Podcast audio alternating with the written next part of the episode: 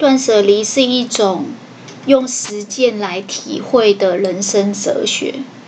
它很像是做瑜伽，有些动作一刚开始你做的时候可能做不到，但是反复练习以后，你会发现，你只要慢慢的做，而且持续的练习，你逐渐就会做到这个动作。我是小仓鼠，欢迎收听《社畜逃脱笔记》。这是一个有关自我成长及财务自由的节目，陪你一起关注你的人生，掌握你的命运。Hello，大家，小仓鼠又来分享有声笔记了。今天要跟大家分享的这本书呢，书名叫做《心断舍离》，心断舍离。作者是山下英子，山下英子终于来到我们的第五集了。前面呃四集我们讨论了为什么要断舍离，如何进行断舍离，甚至第三集我们讨论断舍离之前应有的心态，第四集我们讨论断舍离当中可以用的方法。前中，接下来就是后，最后一集当然就是来讲断舍离的优点啦。断舍离以后对你的人生会有什么样的改变？为什么我们要做断舍离？我想这就是甜头了。想当然尔，大家会知道断舍离对人生有一定的帮助。不过这个作者呢，他一连续的写了三本书，这个断舍离是第一本。第二本叫《俯览力》，第三本叫《自在力》。我觉得他的第一本是教你收拾家里的杂物，但是第二本跟第三本反而是在教你怎么运用断舍离来套用在你的人生当中，让你的人生活得越来越自在。那。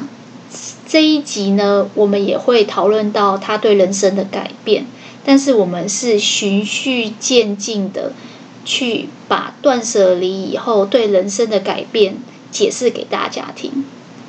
我相信常常听小仓鼠节目的人一定有听过我讲柴契尔夫人的那个概念，就是你的想法、你的态度，它会影响你的行为。性格跟习惯，最终它会改变你的命运。那这一集呢，我们就用这个逻辑来一点一点的分享给大家听。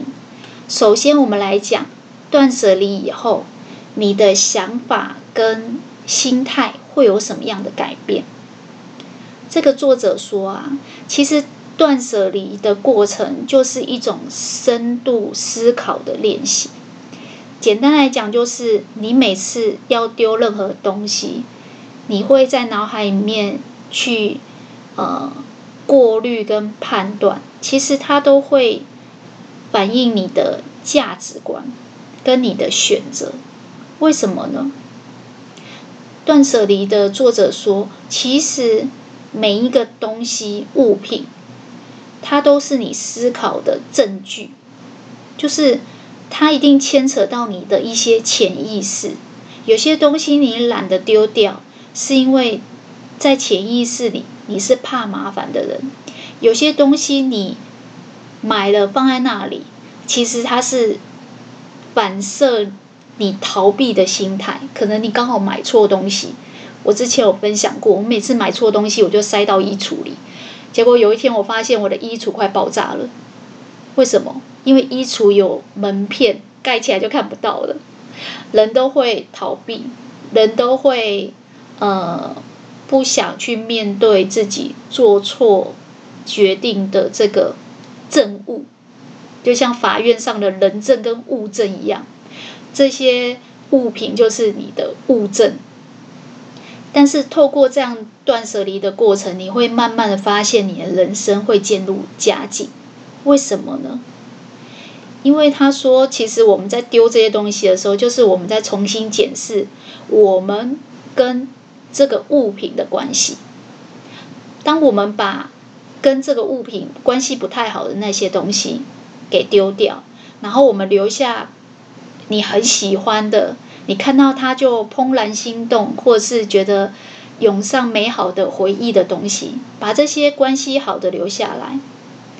那么你的环境，你的居家空间，是不是就围绕了很多你心爱的东西，或者是你现在正需要的东西，而不是一些过去的东西，或者是未来可能会用到的东西？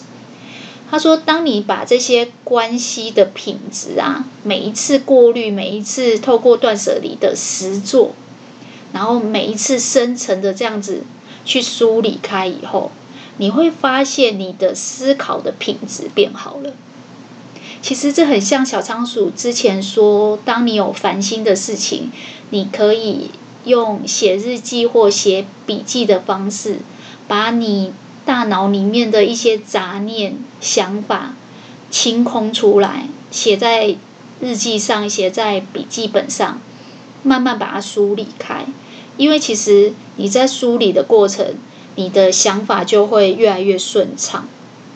然后，如果你在梳理这些想法、思考的过程中，你就会发现你的注意力，也就是你的焦点，可以慢慢的聚集，聚集在我、我当下，或是我有没有需要这个东西，而不是其他的。我们之前有讲说，我们很容易。分心，然后觉得这个东西不能丢，是因为这是呃婆婆送的他人走，或者是东西还好好的物品走。透过这个断舍离的心法的分享，你慢慢知道说哦，断舍离的几个抉择点跟几个方法以后，你会发现你的思考品质变好了。最终呢，你的行动就会变多。简单来讲，当你的思考品质提升了，你行动的品质就会提升。你会变得一个有执行力、有行动力，然后决定事情的速度跟精确度变好、变快的人。那么你的人生就比较容易，因为你很有行动力，所以有所不同。这个作者的意思是说啊，当你在整理这些东西，可能比如说我们上次有说嘛，有百分之八十的东西都是被你忘记在角落的，被遗忘的偶机上。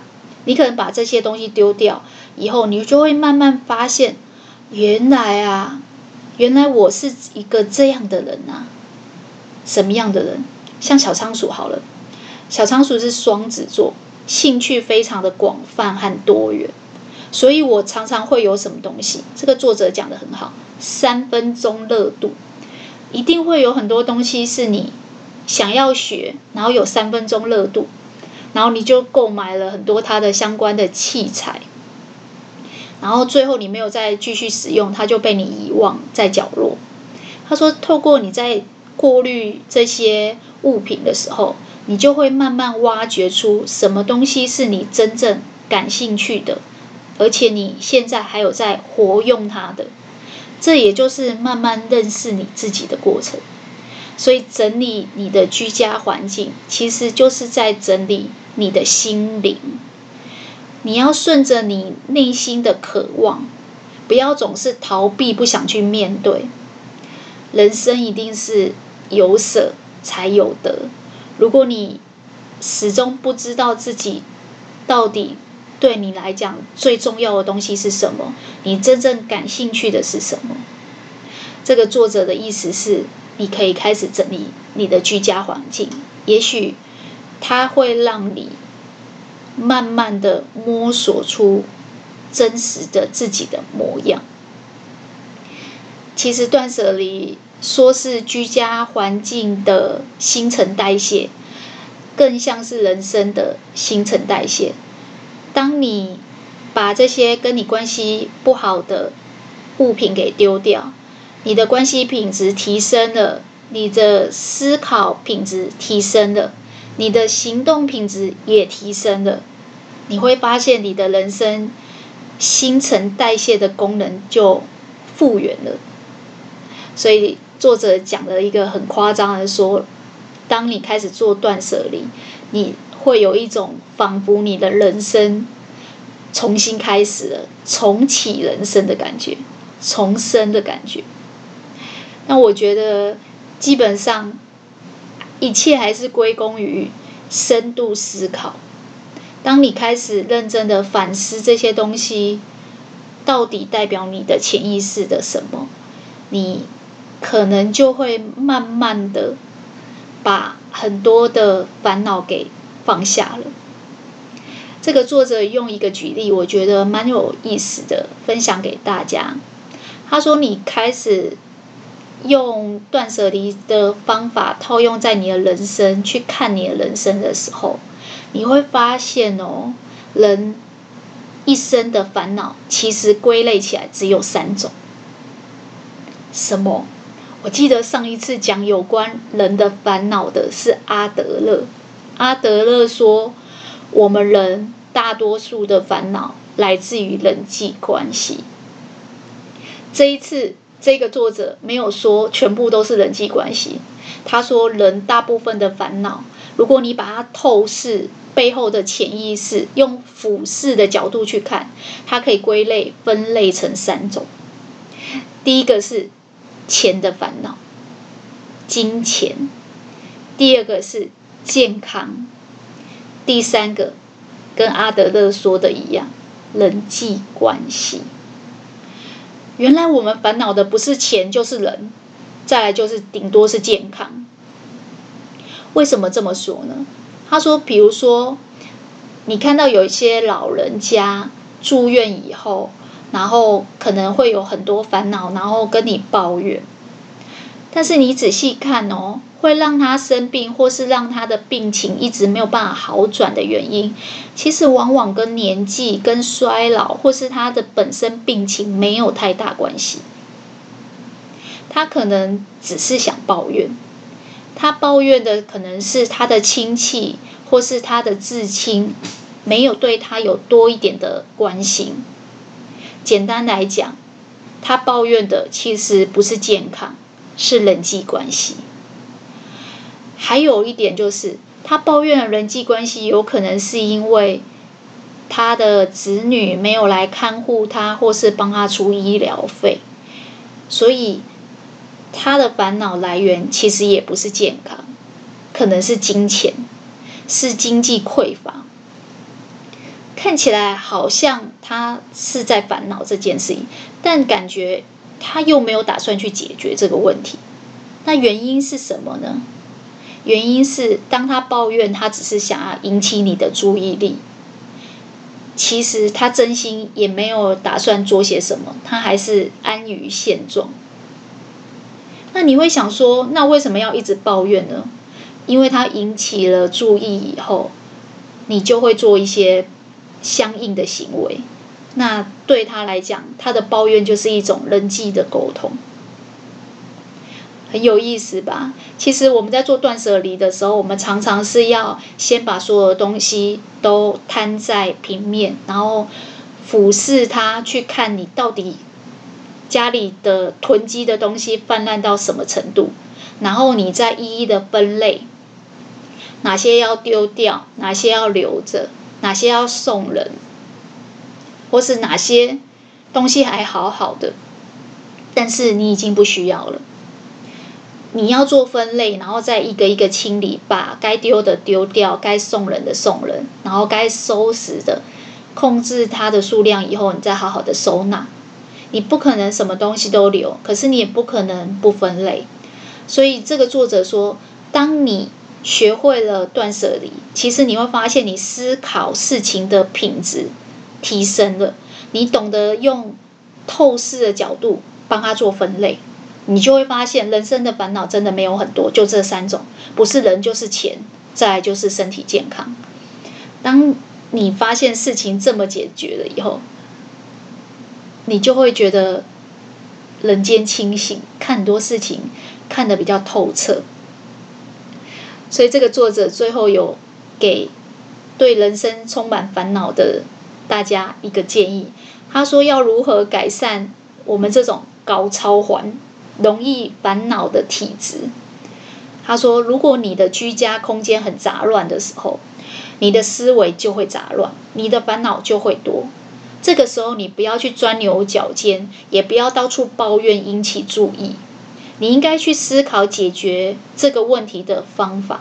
就像我刚才说的，其实这个问题往往就只有三种，不是人就是钱，再来就是身体健康。所以他说，如果你还没有找到解决之道，那么一旦有烦恼，就打扫居家环境。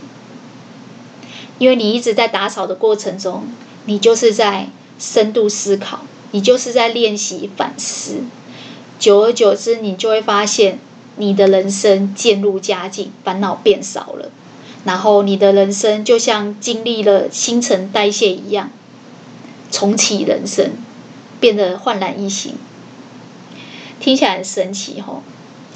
其实实践而得到体悟这个想法呢，在很多的地方都用得到。接下来，小仓鼠来讲有关行为方面的，就恰好可以印证到这个。呃，之前小仓鼠有在我的部落格分享有关我学瑜伽的一些经验。其实断舍离跟瑜伽都是透过实践来让你得到体悟的一种人生哲学。它不是那种白纸黑字的知识，然后写在课本上面。他说：“其实有些东西呢，比如说像瑜伽好了，我们学瑜伽的时候，有时候会有一些比较难的体位跟姿势，你可能一开始学不会，但是呢，透过你反复的练习去操作，你会发现有些动作你诶，慢慢的你就会。”那为什么是这样呢？这个作者其实有说，其实断舍离是这样：一刚开始，你可能还是一团乱，也不知道怎么分类，然后也不知道怎么分辨说这个是要留还是不要留，这个可以丢吗？不会浪费吗？这会不会不环保？但是慢慢的，你反复的一直整理，一直整理，你会发现。你对于这些思考的品质，你会厘清的越来越透彻。我记得有一次，我跟我的瑜伽老师聊天，他跟我说：“吼，他不是很喜欢教男生。”我说：“为什么？”他说：“因为教男生比较难教。”他说：“男生很奇怪，男生就只有两种，很极端的两种。”一种呢，就是当他看到你做柔软度很高，或者是非常需要平衡感的高难度的动作的时候，他会很羡慕你，然后就整天那边唉声叹气，感叹自己做不到。然后你会发现，这种人呢，他的执行力跟行动力就会下降。很简单嘛，你想什么，你的外在环行为就是什么。因为你想你的想法跟心态都是羡慕别人，相对你就会贬低你自己，所以你的行动力就会比较差。那为什么会这样？他说，因为这个男孩子通常在整个社会里面都是比较竞争类型的工作，相对来讲胜负欲就会比较强。所以有另外一种极端，就是说有些男生他看到你做。很高难度的动作，或是有一点点难度的动作的时候，他就会有一种很逞强的心理，觉得你可以，我一定也可以，然后他就勉强自己去做。但这种状况也往往在没有暖身足够、没有伸展足够，或者是姿势没有好好的堆叠的情况下，就很容易受伤。那所以他他就会觉得男生好像没有中间，要不是很羡慕别人，就是很容易胜负欲太强。那这两者基本上就会比较难教。那我就说，那女生呢？女生不会吗？他说女生一刚开始可能也都是一样，这个动作做不到。但女生好像胜负欲跟竞争的心态没有那么强烈，所以她会傻傻的听指令，然后反正就尽力做嘛。那你会发现哦，有些有难度的，可能一刚开始你就是做不到，可是慢慢慢慢的，其实瑜伽是一种堆叠，就是我们的肌肉核心，它都是一点一滴慢慢的锻炼起来的。所以，呃，上一次你可能还抓不到要在哪一个核心肌群去发力，或是你还抓不到那个重心跟平衡感，但久而久之，你慢慢就会做到了，因为你可能越来越熟悉这个姿势跟下一个步骤要做什么，你会事先的去调整你的重心。简单来讲。每一次都尽力去做，傻傻的听指令，久而久之你会发现，原本有一点难度度做不到的动作，诶，你慢慢的，你的肌肉跟上来了，你的平衡感跟重心位置抓到了，所以你就越来越流畅，然后越来越能够胜任。其实他说瑜伽也是一种。实作，它很像是你的竞争对象是自己，就是你是自己在跟上一次的自己竞争，甚至在跟昨天的自己竞争。所以有时候不要想太多，傻傻的做，反而容易进入比较好的状况。那这样子的学习心态是比较正确的。相较于男生的胜负欲，他觉得这种学习心态啊，比体位更难教，因为这已经是涉及人生大道理了嘛。你不可能在上瑜伽课的时候去跟同学讲这些。小仓鼠听完以后就觉得，哇，这真的是一个，真的是透过实作去得到领悟的人生哲学。我在股票也有这种感觉，你看有很多的男生，他们在做股票的时候，他们会追求短进短出做价差，然后当冲杠杆，甚至会很热衷于研究技术指标，然后上网去跟网友比战。其实充其量就只是想证明一件事，那就是我很厉害。是不是很有面子？所以他们很喜欢对丢对账单，让大家看看他们的本金很多，或是获利很多，不能只有我看到，一定要分享。但相反的，他说很多女生不是这样，因为那些技术指标啊、当冲啊，或是做杠杆啊，女生的心脏比较小，通常比较保守，所以呢。他们就不会敢这这么有野心。那因为懂得不多，所以就傻傻的买。像小仓鼠之前在部落格有分享过一篇文章，有关为什么我不存股，我养股。呃，对这样的概念有兴趣的，可以去看之前的文章。我那时候就有用养花的道理去细细的分析，说我是怎么分一年四季去布局我的股票，然后我买完我就忘记它，然后到现在我还没有赔过钱。那我觉得这个真的跟学习的心态有关。虽然大家都知道做股票要有耐心，但是具体要怎么？透过实际的实践，然后去把它变成你的投资理财哲学。我觉得大家都需要自己去练习，慢慢摸索，因为它跟你的个性、性格有关。那其实《断舍离》这本书也是讲到一样的概念。他说，其实一刚开始，他之所以会想到要做断舍离这样的一个居家环境的推广，也是他在做瑜伽的时候，发现我们人有太多的执念、欲望，甚至物欲，因为这些执着的内心太过盛了，所以呢，瑜伽其实是讲求断食跟断行，透过反复的练习跟实作，然后慢慢慢慢的让你理解这样的人生哲学。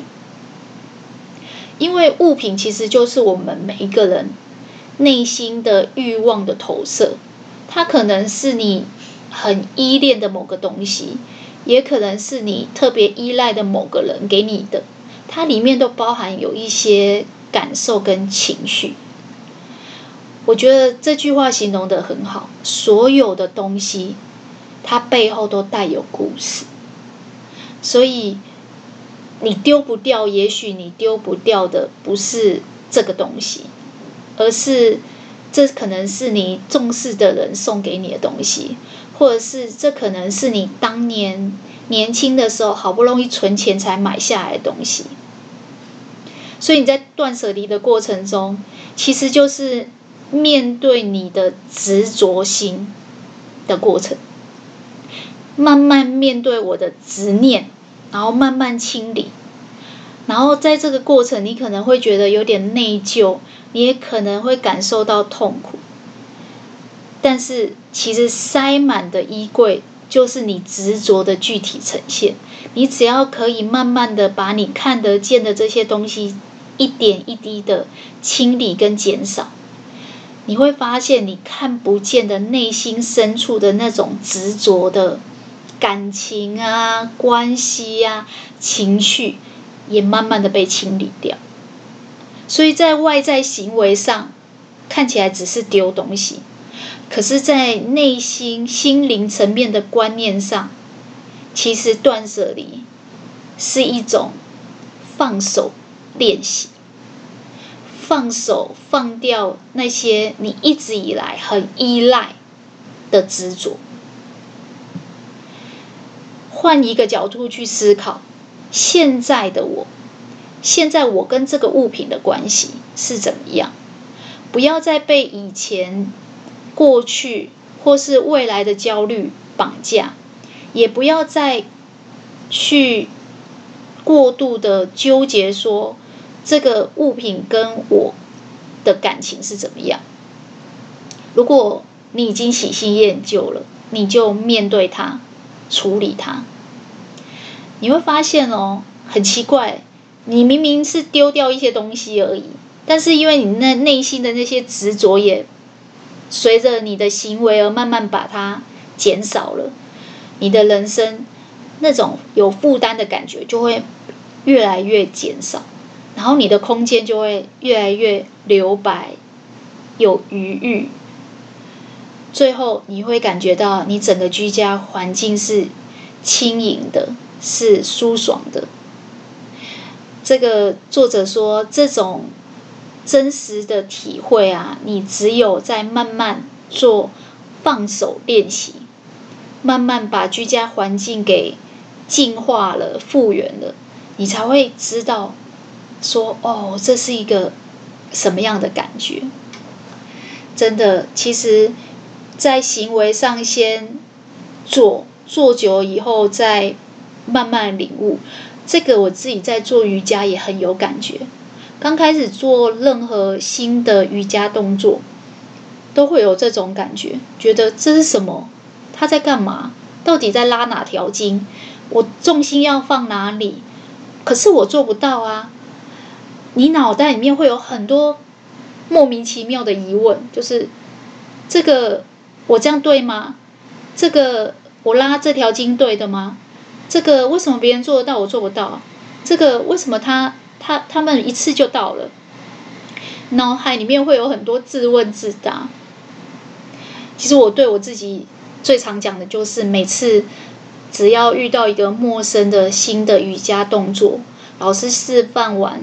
我脑海面常常会冒出一个小恶魔站在我的肩膀上，然后那小恶魔会说：“啊，这个太难了啦，你不行啦，你不行啦，你不会啦，你做不到啦。”你知道我每次呃坚持反复练习的秘诀是什么吗？只要这个恶魔一跳出来，你不一定要想着很天使的话，但是你要先拿一个锤子把它打掉。真的，每次只要做到难的动作，我常常会在脑海里面跟我自己说：“啊，这个，这个，这个，这个真的太难了，这个有难度。”但是，我就想，呃，不行，这是恶魔，这是恶魔的话，不要听，赶快拿个锤子把它打掉。对，等我把它打掉以后，我没有了太多的负担感，我就会像老师说的。傻傻的跟着指令，慢慢的做，我们尽力而为。你会发现哦，你每次只要把那个恶魔所讲的话打掉，你也不用很积极、很天使、多励志的话去跟自己讲，你只要不要听他的话就好了。你自然而然，你就会傻傻的跟着指令，因为你不会再去聆听内心那些。负面的想法，相反的，你会告诉我自己说，可能有点难，没关系，反正就先听老师怎么教，先跟着指令，尽力而为。我每次这么做的时候，我都会有这种感觉，就是我觉得我像被老师一路用口诀，慢慢的从山顶。山底，然后拐到山腰，然后不小心来到了山顶。为什么？因为我放下了，我放下那些执念，那些胜负欲，那些我不行的话。当我放下的时候，我耳朵就打开了，我就听指令，傻傻做。结果老师就一步一步的拐你拐拐拐拐上山了。最后，当我做到了这个动作，站在山顶上看着山下的风景的时候，我都会有一种哦，还好我一开始没相信恶魔讲的话。这个恶魔是谁呀？这个恶魔就是你呀！你就是你自己。最大的酸民啊，说我不行，我做不到，这个太难的，都是住在你心里的酸民。所以，只要酸民或是恶魔站在你的肩膀，在你耳朵旁边讲那些话的时候，你就会赶快把它拨掉，放大你的耳朵，听老师的口令，当一个最聪明的傻子。傻傻的跟着做就对了。我自己做瑜伽做了五年多，之前跟了很多不同的老师，但是我觉得老师讲什么不重要，重要的是听的人的耳朵有没有在听。只要能够让自己愿意把那些执念都放下，那些负能量的想法都放下，其实你会发现傻傻的跟着做好轻松。很没有负担，很轻盈，就像断舍离所说的一样，人生整个都变得很容易了。然后，当你原本不太能够做到的动作，你反复练、反复练，然后你逐渐做到了，你会有那种很强烈的自我肯定感，你会觉得你的人生是你可以掌握的。很有自主的感觉，所以透过断舍离实践的行动力，你会发现你的人生也变得自主性更强了，很有意思吧？其实我觉得人真的最大敌人都是自己，很多时候都会有很多的负面的想法，不小心的洗脑自己。这个时候，阅读就是一个很棒的好朋友，因为他会教你赶快把注意力拉回来。除了在想法上面，我们的思想的品质变好了，在行动上我们行动力变好，然后人生变得更自主以外，这个作者也提供了一个习惯上的改变。他说：“其实你仔细去看哦，通常会把家里塞满东西、塞满杂物的人，他在。”时间的规划分配上也很习惯把行程给塞满。我想，没时间是现代人最常见的通病。但是，你有想过吗？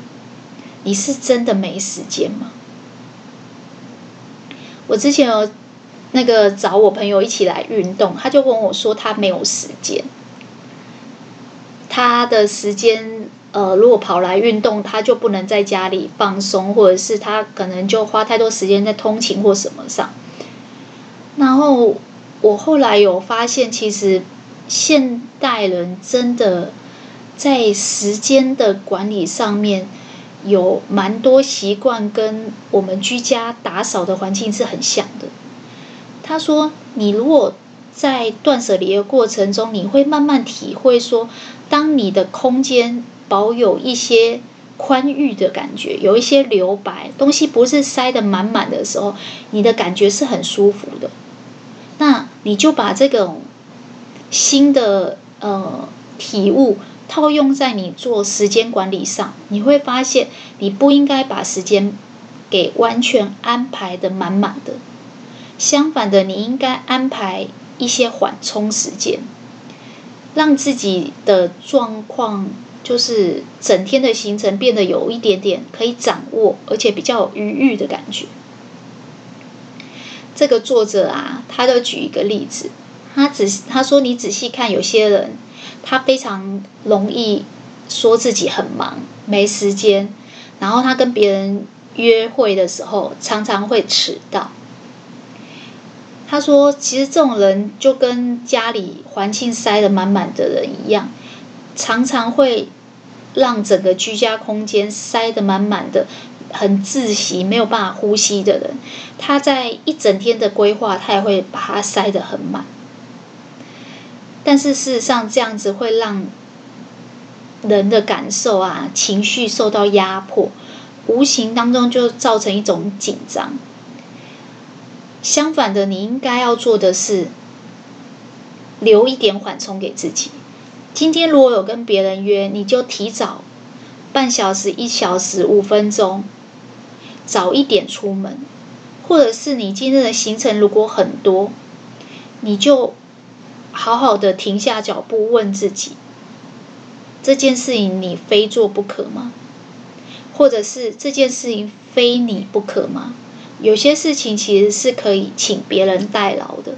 但很多人都喜欢亲力亲为，把自己忙得焦头烂额。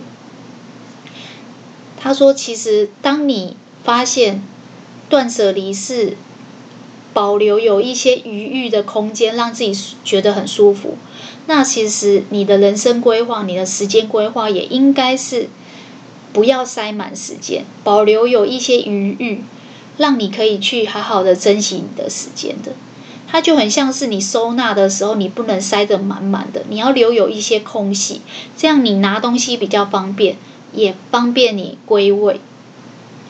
他说，只有你这样子做的时候，你才有办法真正的去感受到每一个当下那种幸福感。作者有举例说，比如说像我们在泡澡啊，有些人连泡澡哦都要带手机进去，你真的有这么忙吗？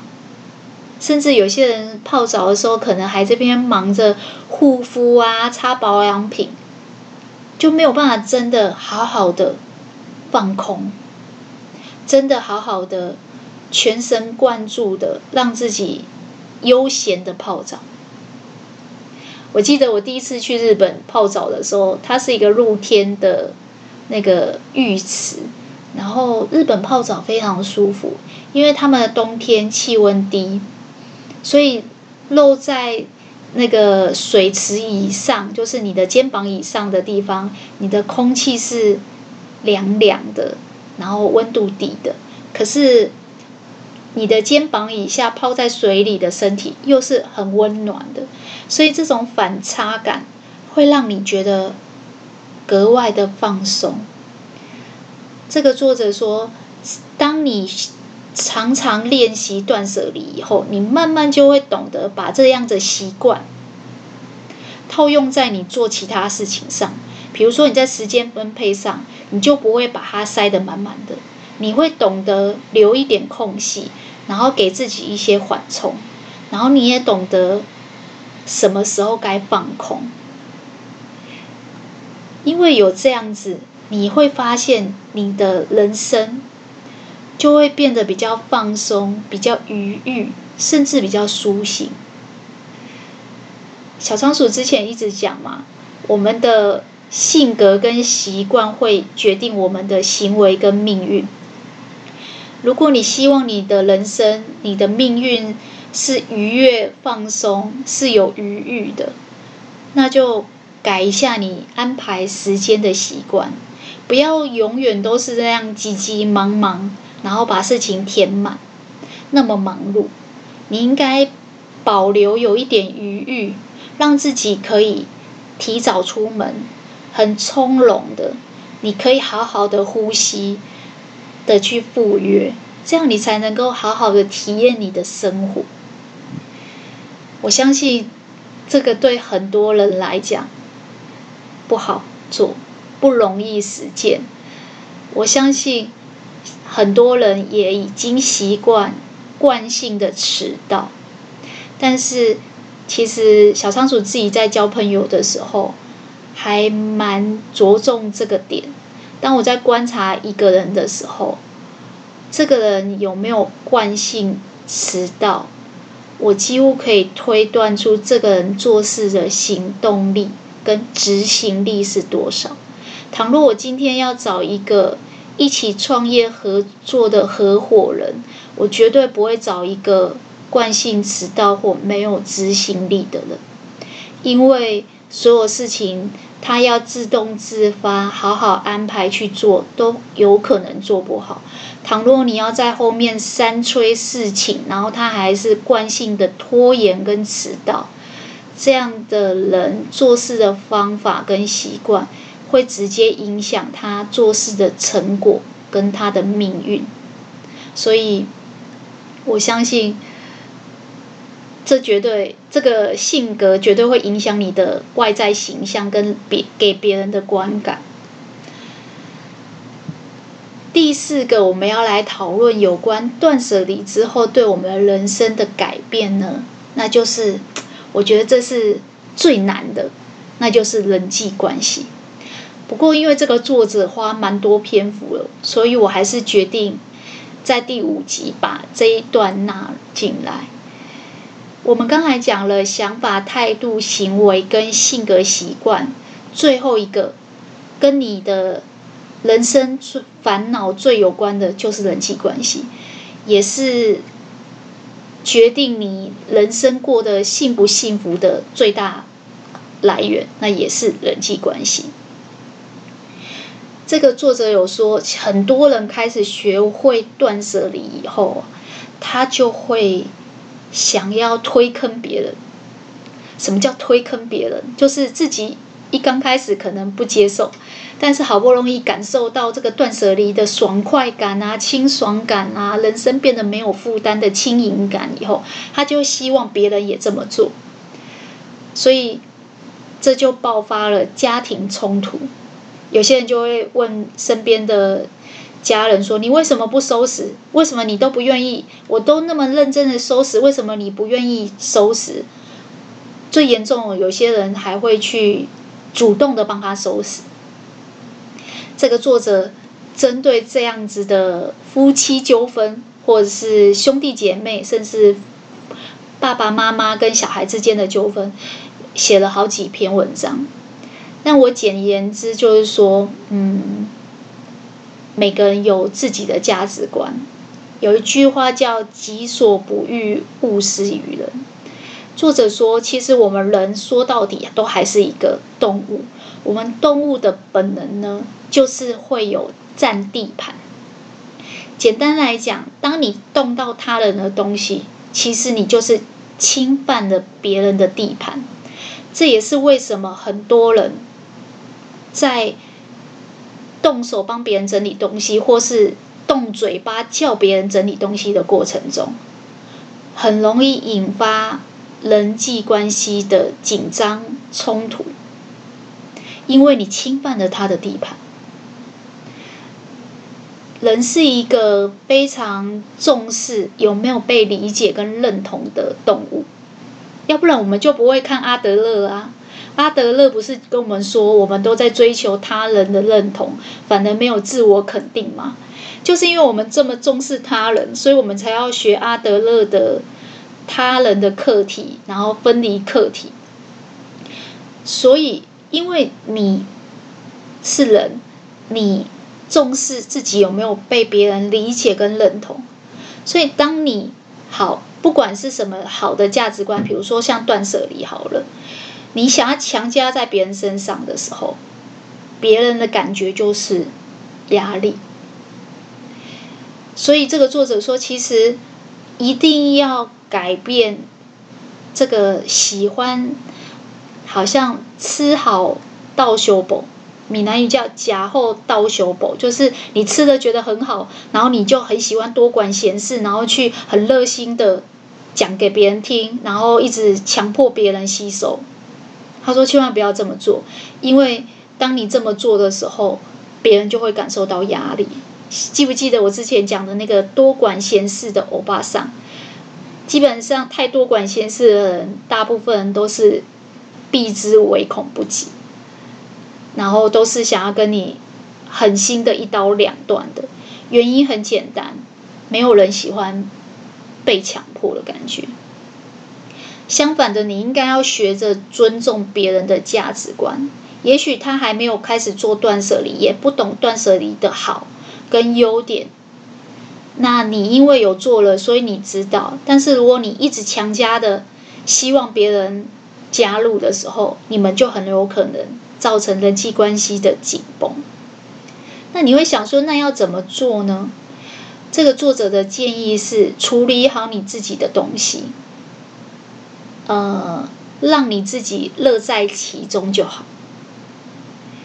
有一句话叫“身教大于言教”，其实我们每个人都带有一份影响力。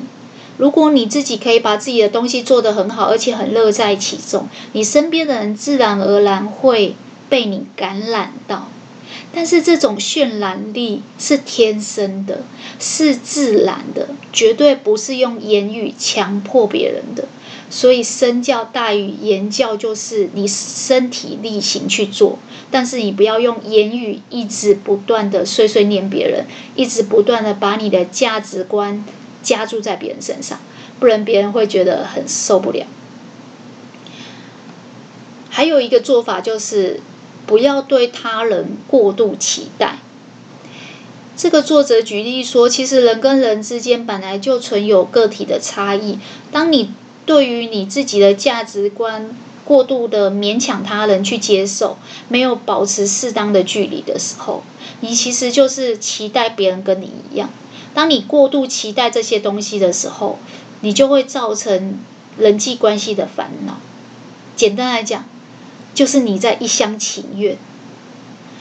其实我印象很深刻，我有一个好朋友，我找他一起来上瑜伽课。一刚开始，我也只是抱持着叫他来体验看看，我并没有期待他来报名，也没有一直不断的鼓吹他。但是我觉得有些东西是这样的，体验了以后他自己会有所感受跟领悟。如果他觉得好，他自然会主动的说要报名。所以有些东西不需要用言语一直不断游说，你只要很轻描淡写的把自己自己练习的感受分享给他就好了。分享跟鼓吹还是有一点差距的。那我朋友上完课以后，他觉得非常好，而且他也入坑的。然后他就开始叫我找我先生来入坑。简单来讲，就是你为什么不叫你先生来？你为什么不叫你谁谁谁来？其实我自己很清楚有一个道理，就是你觉得是为他好，你觉得是我是为你好，我是好心。就像我们之前讲多管闲事的欧巴桑，其实这些欧巴桑都没什么坏心眼，他们都只是热情，但为什么常常招人白眼？因为你的为你好，可能在别人眼里根本是情绪勒索。有一句话叫“亲近生五慢”，我自己的感觉就是，越是亲近的关系。越不应该，呃，太随便，或者是不尊重。现在的离婚率很高，其实夫妻之间的相处之道就是己所不欲，勿施于人。像我是双子座，我非常讨厌人家侵犯我的地盘，也很讨厌别人不尊重我，呃，就是一直对我的人生下指导棋。所以我从来不会把这件事情套用在我的配偶或是我的家人身上。我不会叫我的家人听我的节目，或者是呃追踪订阅我的部落格，也不会叫别人一定要接受我的价值观。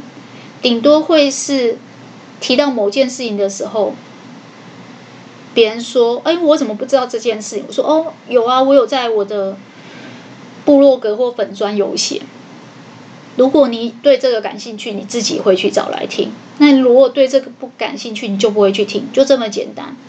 因为当你强迫了别人，我相信没有人会喜欢这样的关系，因为那个关系会变成从碎碎念变成强迫，变成压力，变成关系紧张。我自己的感觉啦，男孩子多半是不喜欢人家勉强的，因为他要娶的是老婆。不是老妈，相爱要靠的是缘分，但相处要靠的是智慧。所以，呃，人际关系这件事情，尽量不要对别人过度期待，不要把自己的价值观加注在别人身上，你的烦恼就不会那么多。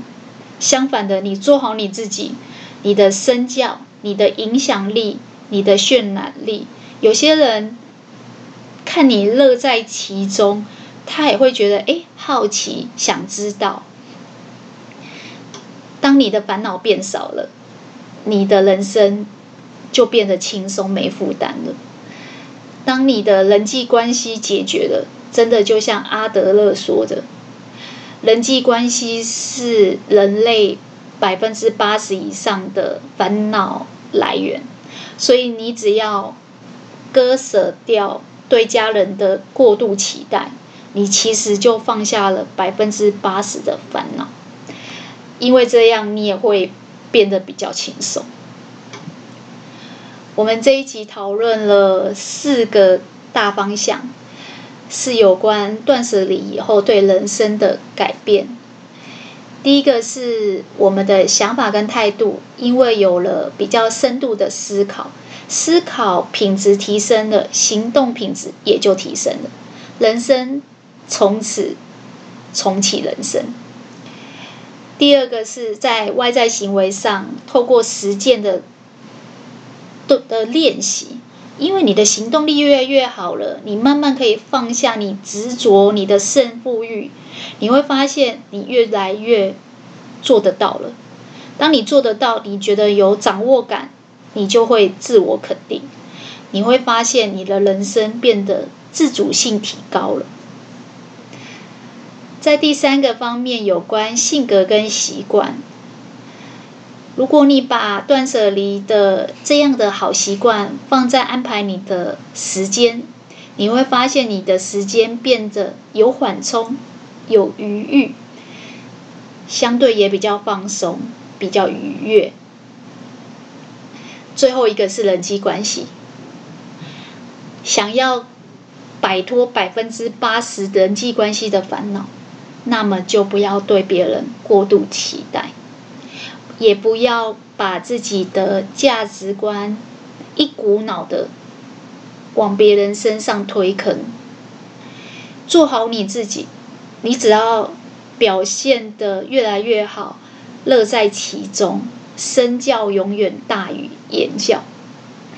就像是我们会去追随很多理财达人、财务自由的达人一样，就是他做的很好，然后战绩也很漂亮，所以你就会很自然好奇他是怎么做的，想要追随他。所以他对你很有影响力，但他绝对是身教大于言教，不是他说了什么，而是他做了什么。